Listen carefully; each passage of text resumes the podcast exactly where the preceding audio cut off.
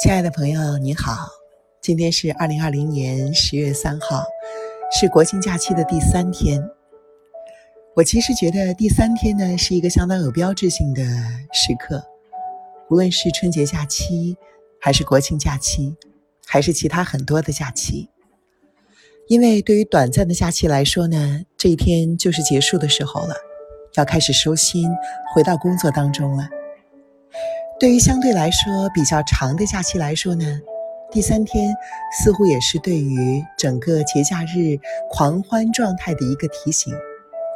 因为这个时候，我们和家人的社交性的饮食基本上已经结束，接下来更多的是要整理自己的生活，好好休息一下了。对于我来说呢，也是这样。第一天、第二天忙着赏月、吃月饼。和家人相处。第三天早上起来，有点不想做早餐，好像刻意的想要给自己的肠胃一个休息的时间，也来整理一下这几天的思绪。这几天呢，过节，可能不少人都吃多了。其实呢，这是很自然和正常的，因为首先啊，有这种快乐的气氛，人在快乐的情况下呢。有的时候是容易吃一些好吃的食物，让快乐加倍的。第二呢，一些高糖的、高热量的食物也会让我们更容易长胖。第三，这几天过节，可能有些朋友的生活会变得和平时有些不太一样，而生活方式的改变，会不意识的在无意识的情况下，为你带来更多的进食，更多的用餐。所以这两天，如果体重稍有上涨，或者说感觉到吃撑了一些，是比较正常的。不过呢，如果我们稍微做一个调节，就可以在后续的这几天恢复到一个正常的生活状态当中来。这也是我接下来打算要做的工作了。所以，如果你也对这项任务感兴趣的话，就让我们一同开始吧。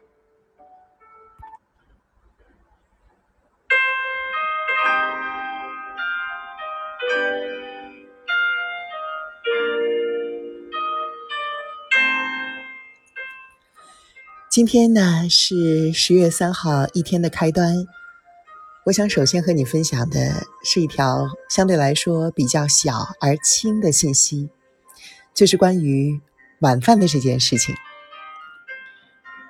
很多想要减肥的朋友呢，都要控制自己的晚饭，要么呢就是晚饭不吃跳过去，要么呢就是晚饭吃的很少，小心翼翼。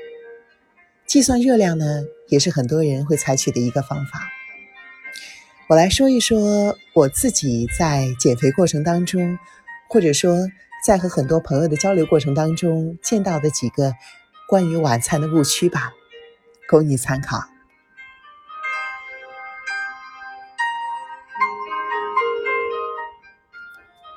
第一，晚饭跳过去，是不是可以长期坚持的做法呢？我认为不是。古人会说啊，过午不食。实际上，古人很多的饮食和养生智慧，到今天来说也是很有用的。不过，过午不食这句话的前提条件是晚上七八点钟就睡觉了。你应该知道，古人呢晚上的照明条件是不能够跟今天相比的，所以有的时候日出而作，日落而息，也就意味着六七点钟的时候。这一天就结束了。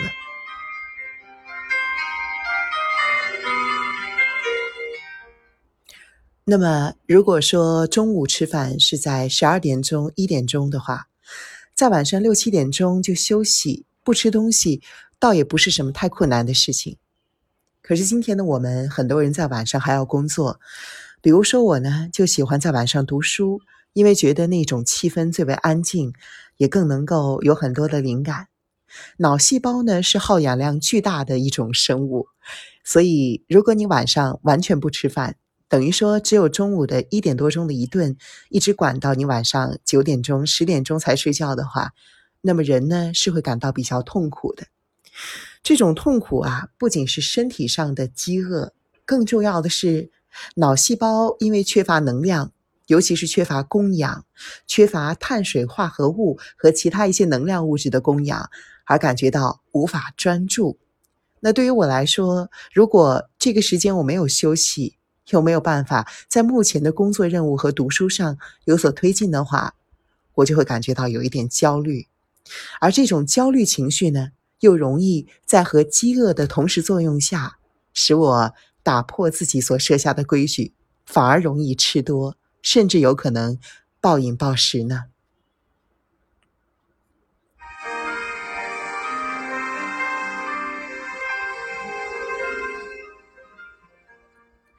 所以啊，我觉得过午不食，或者说晚上完全不吃饭，对于少数人来说，尤其是轻体力活动者，或者说是长期坚持已经让肠胃养成了这样习惯的人来说呢，是可以操作的。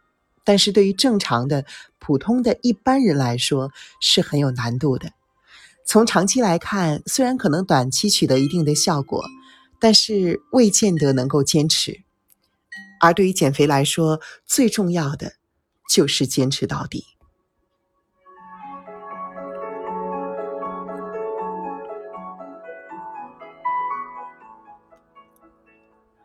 那么，我们再来说第二个问题。就是晚餐的分量要吃多少？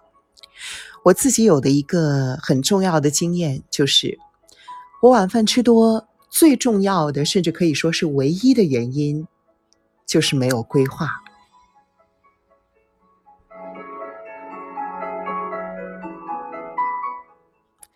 我们来看一个我以前曾经记录在我的笔记本上的一个，呃，关于失败的晚饭用餐的一个例子吧。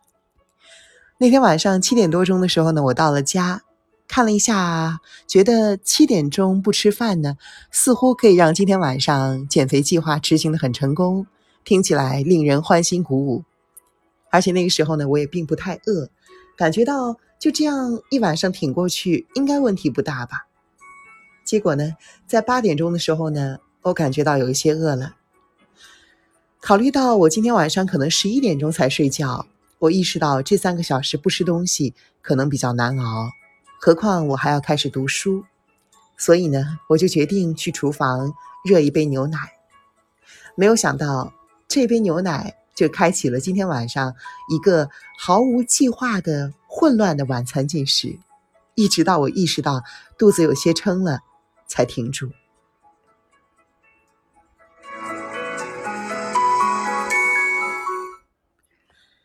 我去厨房开始热一杯牛奶，你可以想象一下牛奶在微波炉里面旋转的时候那种机械的声音。这种声音呢，让我感觉到有一点点的着急，因为其实当时我已经有点很饿了。于是呢，在没有耐心的等待当中，我的眼光开始无意识的向旁边清扫，就这样看到了离我很近的地方。有一袋蜂蜜燕麦片。其实呢，这袋燕麦片本身的热量呢，并不是很高。虽然它带有一些的蜂蜜，还有一些冻干的酸奶块儿啊。需要说一下，这得益于我平时在挑选食物时候的智慧。因为现在呢，观看食物背后的营养成分表，已经成为我的一项习惯了。尽管很多商家打着健康燕麦片的口号在进行宣传。但实际上，看后面的营养成分表，你就会知道什么样的麦片是真正健康的。如果说它的脂肪含量非常高，或者说糖的含量很高的话，那么这种燕麦片可能只会让你越吃越胖。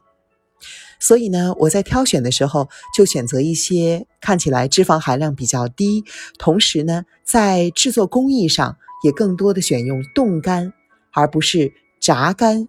或者说添加了过多油脂的燕麦片。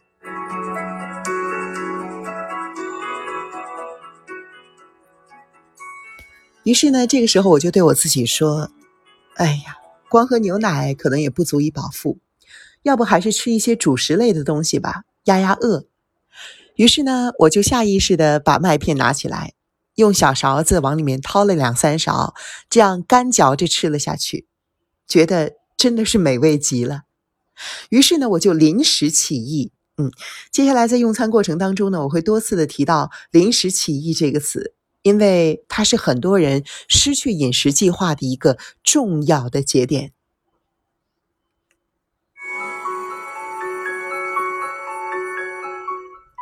于是呢，我就临时起意，开始决定吃牛奶泡燕麦片。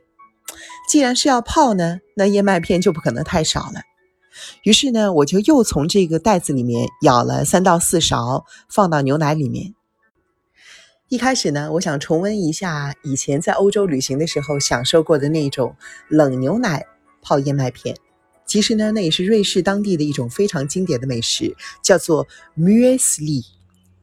可是呢，这么一泡，我就发现啊，冷牛奶吃到胃里的感觉并不舒服。于是呢，我又临时起意，决定把这个牛奶浸泡燕麦片的这一小碗呢，放到微波炉里，整体的给它叮一下。这个过程当中呢，我就靠在厨房的这个橱柜上啊，在心满意足的等着微波炉里准备要出炉的这一腾热气腾腾的美食。那个时候，我其实已经把晚饭要控制的想法丢到了九霄云外。结果呢，等到这一碗叮好的牛奶麦片拿出来的时候，我迫不及待的就开始吃，发现啊，燕麦片在热牛奶的作用下开始变得软糯，很入口，这让我当时非常的高兴。吃完了它呢，我又在想，好像还是不是太饱，我要不要再吃些别的东西呢？这是我对于自己饮食计划啊开始有所注意的第一个关键的时间点。我开始想，如果吃一些饼干或者是方便食品的话，似乎是最为快捷能够满足我的饮食需求的。而且呢，因为饼干吃起来又蓬松又好吃，好像听起来很不错。可是家里呢并没有囤饼干。我在感觉到小小遗憾的同时呢，也为自己平时没有给自己。这样一些容易暴饮暴食的机会感到欣喜，可是这个思想也只持续了一秒钟。我意识到，为了让我自己能够有更多的饱腹感和满足感，我应该再吃些什么。这个时候啊，我就欣喜的想，要不然我就煎一个鸡蛋吃吧，因为煎鸡蛋呢是我早上非常喜欢吃，加上一些酱油也能够带来很多满足感的一种食物。那个时候我还给自己点赞，说：“你看，在感觉到饥饿的时候，我没有选择垃圾食品，而是选择去吃一个鸡蛋。鸡蛋的热量并不高，还能够给我带来很多的味觉愉悦。我真是太明智了。”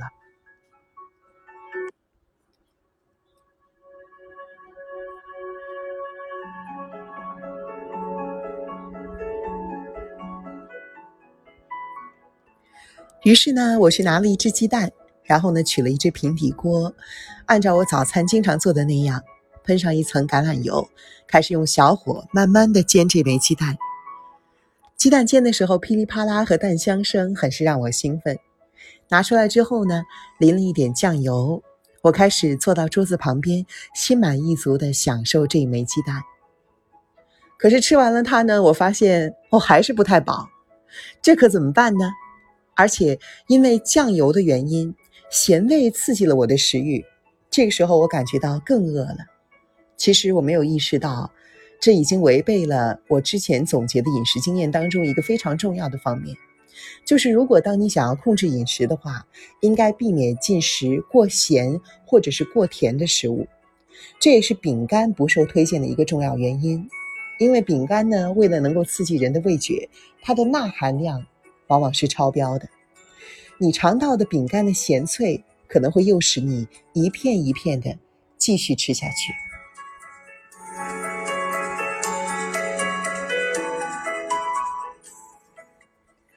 我意识到这个时候我还是更想吃一些主食类的东西，于是呢，我又拉开冰箱找了一下，在冷冻柜里面有我很喜欢吃的一种碱水面包 bretzel。其实它和之前的燕麦片一样。都是我对于过去喜爱的一种食物的回忆，也是一种重温那种愉悦的冲动。b r e t z e l 呢，是我当时在瑞士留学的时候非常喜欢吃的一种碱水面包。回国之后呢，碱水面包还没有很多，当时的烘焙也不像现在这么发达，所以获取是很困难的。这就使我对于他的记忆和印象当中带有一种强烈的稀缺感，而这样的一种稀缺感，又在无形当中加重了我对于这种食物的渴望。所以这个时候，我从冰箱里面急匆匆的把那样一个大的碱水面包拿出来，一个面包圈，然后呢，在它旁边放着一袋白吐司，是本来用作三明治的时候使用的。我心想，要不然再高兴一些，再吃一打吐司吧。我只是把它们拿出来热一下，并不打算全部吃完的。我这样无意识的想着，然后拿出来，关上了冰箱门，把它们放到烤箱里面去，开始烤面包。结果呢，在烤面包的过程当中，我又有了一个想法。我觉得只是单纯的吃烤面包可能有些无聊，要不然在上面刷一些奶酪酱吧。冰箱里面呢，还有一袋或者说是一盒夸克奶酪，这是介于新鲜干酪和酸奶当中的一种奶制品。它的脂肪含量呢，比起纯干酪来说要低很多，但是又比酸奶要更加醇厚。如果把它抹在面包上，哇，听起来是一个相当美的选择。要不然再热一杯牛奶吧，毕竟牛奶配着面包才更加完美啊。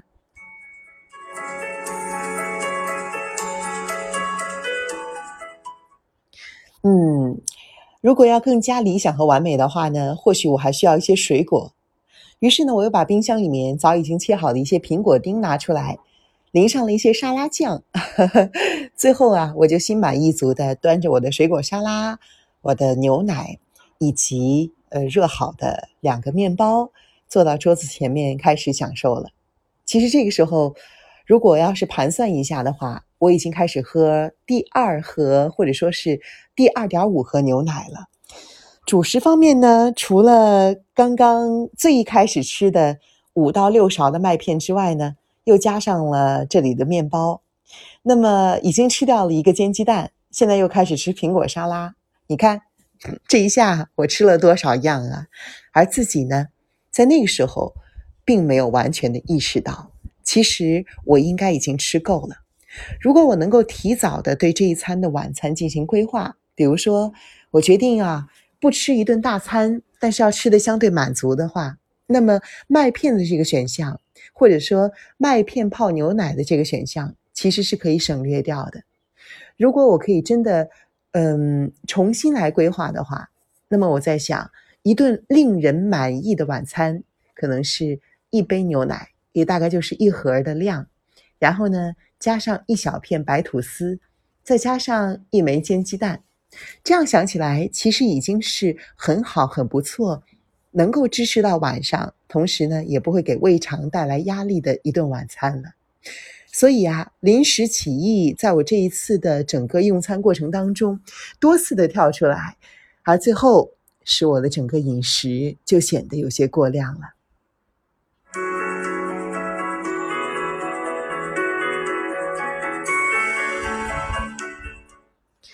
吃到最后呢，我把我热的、烤的所有的面包都吃完了。所以呢，这也是一个提醒：如果你想要对你自己的饮食有所规划的话呢，不应该想着我要把它全部热一遍，然后吃的时候呢，我会注意量，而是应该在一开始准备食物的过程当中就已经把量上做好计划。实际上，这样也可以使你最大程度上的节省精力。因为如果你在用餐过程当中还要纠结，我还要不要再吃一口？多吃一口肯定多了，可是我现在又没有满足。如果你在这样的想法当中一直纠结的话，你不仅没有办法充分的享受到每一口，还会一直占用你大量的精力。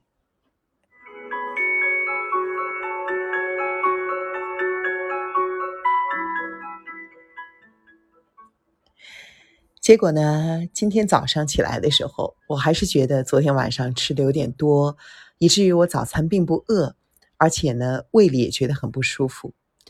所以我就在想，晚餐根本的原则应该是轻盈舒适，不要让自己产生负担。因为其实这个时候啊，你的胃肠道已经决定要休息了。如果你还吃大量的食物，实际上是强迫它在晚上。甚至是在你入睡的时候，还要再加班加点的工作，而没有办法休息。从长期来说，这并不是完全涉及到你是否觉得高兴、好吃一种味觉愉悦的感受了，而更多的是关乎于你整一个身体的舒适度。也就是说，带有严重消极后果的短期愉悦行为，并不有利于中长期的幸福和舒适。这也是我最近感受到的一个非常强烈的方面。真正高级的享乐主义者。不是攫取短期的快感和愉悦，而是要着力于以全局的方向来欣赏生活。如果你真的能够从全局方向来规划晚餐，甚至从全局方向规划你的一天的话，你整个人会觉得非常的轻松，不焦虑，而且一天结束的时候有一种完成了整天规划的心满意足。这样的一天。会不会是更加值得期待的呢？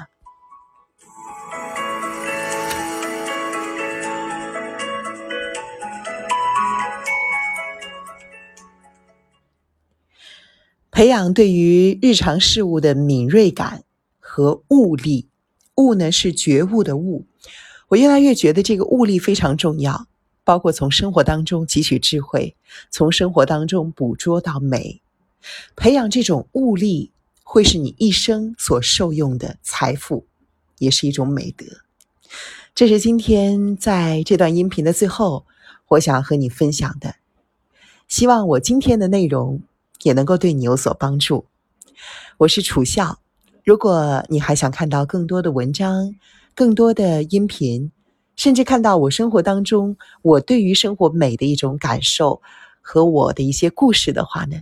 你也可以到抖音上去寻找“楚笑生活散文诗”这个账号，又或者呢是在微信里面搜索我的名字，看到我的公众号、我的文章和我的节目。我相信，当你更多的注意到生活当中其他更值得欣赏的方面，你就会意识到你对于愉悦的追求的本质是什么。一旦你所明白了它能够持续的时间的有限和这种行为的本质。你就能够以更加全面的眼光来欣赏你的生活。祝你幸福，希望看到你的消息，亲爱的朋友，我们会很快再见的。